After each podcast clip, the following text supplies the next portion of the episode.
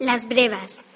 Fue el alba neblinosa y cruda, buena para las brevas, y, con las seis, nos fuimos a comerlas a la rica.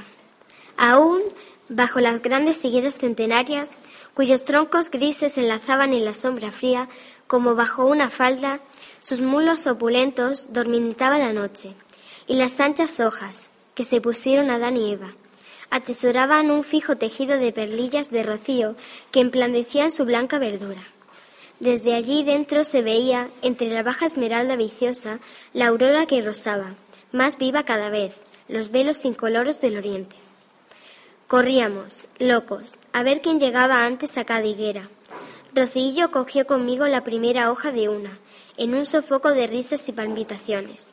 Toca aquí, y me ponía mi mano con la suya en su corazón, sobre el que el pecho joven subía y bajaba como una menuda ola prisionera.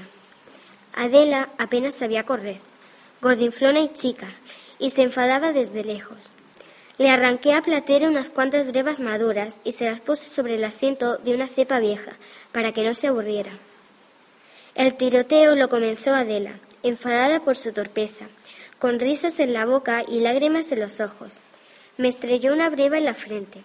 Seguimos Rocillo y yo, y, más que nunca por la boca, comimos brevas por los ojos, por la nariz, por las mangas, por la nuca, en un criterio agudo y sin tregua, que caía con las brevas desapuntadas en las viñas frescas del amanecer.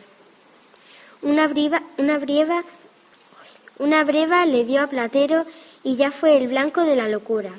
Como el infeliz no podía defenderse ni contestar, yo tomé su partido. Y un diluvio blando y azul crujió, cruzó el aire puro, en todas direcciones, como una metralla rápida.